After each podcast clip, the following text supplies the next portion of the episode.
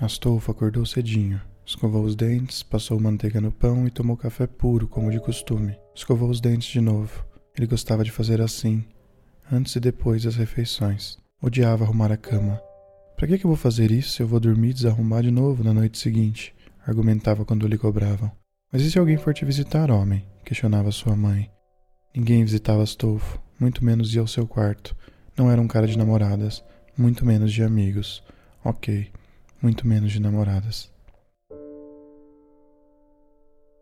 Seu melhor e único amigo se chamava Demir e tinha quase o dobro da sua idade. Ele era pai de dois filhos lindos que Astolfo conheceu pelas fotos desfocadas no celular do velho, enquanto os dois trocavam algumas palavras em voz baixa para não assustar os peixes no pesqueiro preferido de ambos, nas redondezas de Itu.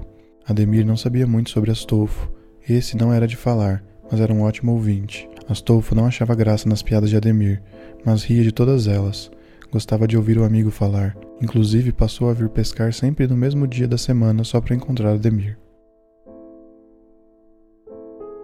Astolfo vestiu a roupa, o tênis de corrida e saiu correndo do apartamento. Decidiu descer pela escada para ir aquecendo o corpo. Cumprimentou o porteiro sem parar de se mexer. Logo estava na rua, sentindo o vento frio bater nas maçãs do seu rosto como navalha. Era uma manhã bem fria em São Paulo, fumacinha saindo da boca das pessoas e tudo mais. Fantasiava que todos olhavam admirados quando ele passava correndo cheio de vigor. A verdade é que ninguém notava, afinal, o nosso cenário é São Paulo. Ainda assim, Astolfo gostava de manter a saúde em perfeitas condições, exercícios físicos todos os dias e frutas em todas as refeições, exceto o café da manhã, quando ele cumpria sua cota de carboidrato diário. Ué, mas para que ser saudável desse jeito? Ele não tem namorada, não tem filhos, não tem hobbies, aposentou cedo e parou de trabalhar. Quer viver para quê? Astolfo estava entrando na sala quando ouviu um primo falando. Decidiu então não entrar na sala naquele momento e nunca tocar no assunto. Sempre depois de correr, Astolfo ia comer frutas em um restaurante com estilo caiçara, um daqueles lugares onde a galera se encontra após a academia para tomar açaí e um shake reforçado, tão tão em alta nos dias de hoje. Astolfo estava ali somente pelas frutas mesmo. As pessoas estão em São Paulo e vão comer comidas naturais em um lugar que parece a praia. E quando vão à praia, só comem as comidas menos saudáveis que existem. Eu realmente não entendo, vó. Chiu, cala a boca que o padre está explicando o evangelho, disse a avó apontando para o altar. A fila para o pagamento se formou paralela ao balcão do caixa. Enquanto esperava, Astolfo se distraiu lendo os diversos folders diferentes deixados ali. Mega Shake, Tony Martelo Personal, faça seu próprio boneco 3D, Pool Party, Grande Balada. O quê? Faça o seu próprio boneco 3D? Astolfo admirou a charmosa identidade visual e o sucinto texto que divulgava essa nova máquina trazida diretamente do Japão, sem escalas aparentemente, capaz de escanear o corpo das pessoas e reproduzir uma miniatura de três dimensões. Nada melhor do que divulgar esse tipo de coisa em um lugar onde todo mundo é narcisista, pensou alto Astolfo, destilando todo o seu desprezo. O quê? Tá falando comigo? Reagiu um homem de tronco musculoso e pernas finas que estava à sua frente na fila. Astolfo costumava falar pouco, e quando falava tinha um péssimo timing. Ele deu mais uma olhada no folder e colocou de volta no balcão. Ficou pensando como alguém poderia ser tão babaca para gastar dinheiro com uma coisa dessas. Ao sair do restaurante, pegou um ônibus e foi direto para o shopping, no endereço em que o folder indicava. Foi chegando de mansinho como quem estava ali por absoluto acaso. Uma adolescente oriental se aproximou com o mesmo folder que estava no balcão do stand. Você já conhece o Print Me 3D? Ela perguntou com um largo sorriso no rosto. Astolfo respondeu usando uma espécie de ruído tímido que a jovem já estava acostumada a interpretar. Mais do que depressa, ela engatou um discurso bem ensaiado contando a história da marca e do produto. Ele ouviu tudo, mesmo sem tirar os olhos do folder, tentando esconder o interesse. Disse que estava atrasado para uma reunião, agradeceu e partiu. Mas que reunião, Astolfo? Você está usando roupa de corrida. Ele odiava ter que se comunicar. Sempre se arrependia e passava horas, às vezes até alguns dias quieto, lamentando para si mesmo. Voltou para casa se contorcendo de vergonha, refazendo o diálogo com o oriental em sua mente, tentando acreditar que não havia sido tão constrangedor quanto lhe pareceu. O tempo passava e Astolfo não conseguia tirar a tal máquina da cabeça.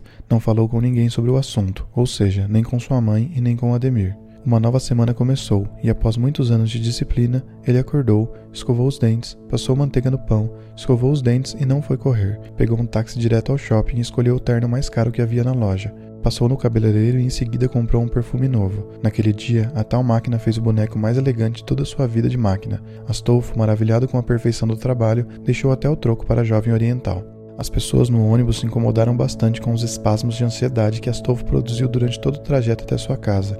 Ele só pensava em chegar logo em sua fortaleza da solidão, onde ninguém poderia julgá-lo, e abrir, de uma vez por todas, aquele pacote. Ao fechar a porta, rasgou a embalagem tão rápido quanto um cartoon. Emocionado, não conseguiu segurar as lágrimas ao encarar o boneco. Era tão perfeito, rico em detalhes, cores e texturas. Astolfo podia jurar que o boneco exalava seu perfume. Ficou por pelo menos 10 minutos apenas contemplando o próprio retrato tridimensional.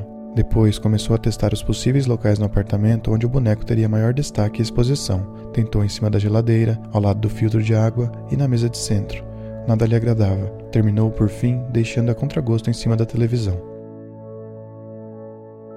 O jogo de futebol daquela noite passou batido. Astolfo não tirou os olhos do boneco. Desligou a televisão, escovou os dentes, jantou, escovou os dentes, tomou banho, colocou seu pijama e foi tomar um copo d'água. Enquanto bebia, um arrepio subiu pela sua nuca. Ele parou, olhou em volta. A casa estava vazia e em absoluto silêncio. Decidiu-se então Astolfo. Colocou o copo na pia, pegou o boneco em cima da televisão e foi para o quarto, onde dormiram abraçadinhos. Na manhã seguinte, Astolfo acordou cedinho, pegou o boneco, escovou os dentes, passou manteiga no pão e tomou café puro. Escovou os dentes de novo, vestiu a roupa e o tênis de corrida, colocou o boneco entre a cintura, a cueca e a calça e foi correr.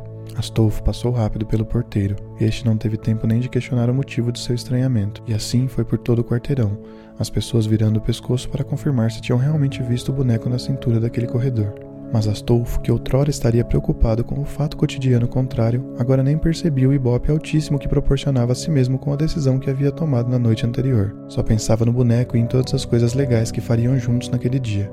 Após o almoço no restaurante Caissara, onde Astolfo pediu frutas em dobro, ele e seu novo companheiro pegaram um ônibus e foram ao centro da cidade. Astolfo apresentou a Catedral da Sé, o pátio do colégio e depois a pinacoteca. O boneco gostou muito, estampando um belo sorriso durante todo o passeio. Os dois resolveram então ir em um daqueles cinemas eróticos, não sem antes hesitar por alguns segundos, afinal eram muito tímidos. Saindo de lá, sob a luz da lua, foram abordados por um homem vestido de mulher. Sua purpurina tanto refletia que quase cegou os dois amigos durante a proposta indecente. Acreditem ou não, Astolfo acertou o timing e, cheio de ousadia e malícia, deu uma resposta certeira e preconceituosa, antes de sair correndo do homem vestido de mulher que só ficou parado observando e pensando: ele estava com um boneco na cintura? Chegaram, se deitaram e dormiram, com as roupas do corpo, felizes da vida, sem nem mesmo jantar ou escovar os dentes. Astolfo e sua miniatura haviam tido um grande dia, e a semana seguiu, cheia de grandes dias, e a semana seguinte não foi diferente. Eles foram a exposições, peças de teatro experimental, shows de rock and roll, manifestações políticas, festas de família e fizeram contato de quarto grau com alienígenas. Fizeram cursos de língua russa, fotografia, tênis em dupla, jardinagem e marketing para escritores. Montaram um site e começaram a vender bores para bebês com estampas que eles mesmos desenhavam. Compraram presentes de Natal para toda a família naquele ano. Decidiram então acabar com a loja, juntar todas as economias e viajar para a Rússia, onde aplicaram todo o vocabulário adquirido para entrar na torcida organizada de um time de futebol local. Quando voltaram de viagem e abriram a porta do apartamento, se surpreenderam ao encontrar a mãe, a avó, o primo e Ademir sentados no sofá sob uma grande faixa que ia de uma parede a outra, cruzando a sala e dizendo: Intervenção. Meu filho, o que está acontecendo com você? perguntava a mãe com a voz esganiçada.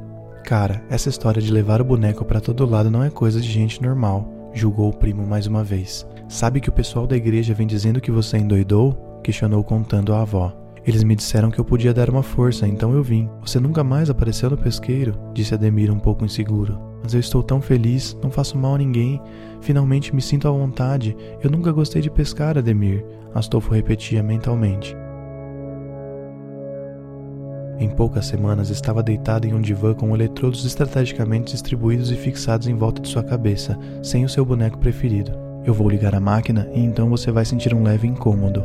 Logo estará em transe. Não se preocupe que em menos de 20 minutos eu te trago de volta, falou a médica. Astolfo assentiu com um movimento de cabeça quase imperceptível. Um pequeno choque da máquina enrijeceu seus músculos e fez Astolfo esticar todos os membros do corpo. Logo em seguida, tudo estava escuro. Por um momento entrou em desespero. Tentava se mexer e não conseguia.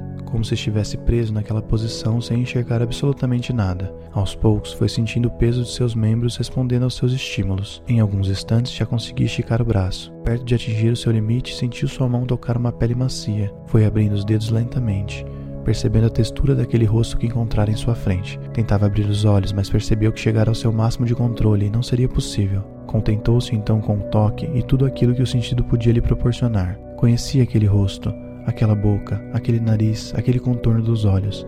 Era o seu rosto, era a sua boca, era o seu nariz e o seu contorno dos olhos. E então acordou.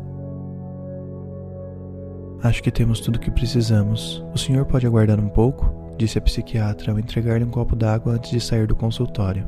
Astolfo bebeu tudo de uma vez só. Sua boca estava seca. Pensava sobre o sonho estranho que acabara de ter. Sentia um daqueles vazios pós-déjà vu. Tentava ir além na história, mas aos poucos a memória ia se apagando em sua mente. A psiquiatra voltou acompanhada pela mãe de Astolfo, e ele pôde ver os pés do boneco saindo para fora da bolsa de sua genitora. Raiva e impotência explodiam como carbono se encontrando em seu peito. Então, doutora, conseguiu chegar a alguma conclusão? perguntou a mãe aflita. Acredito que sim. Mas antes preciso fazer uma pergunta para a senhora, soltou a médica com cuidado. Pode fazer, é claro, sem problema nenhum, faça, respondeu a mãe se remexendo na cadeira. Vai parecer esquisito, mas é importante que a senhora seja totalmente sincera em sua resposta. Na minha opinião, ela é a chave para a situação de seu filho. A psiquiatra emendou. Pois não, juro por tudo, juro pelo bom Deus. Diga, diga, gesticulava impaciente a velha. Ok. Então, suavemente soltou.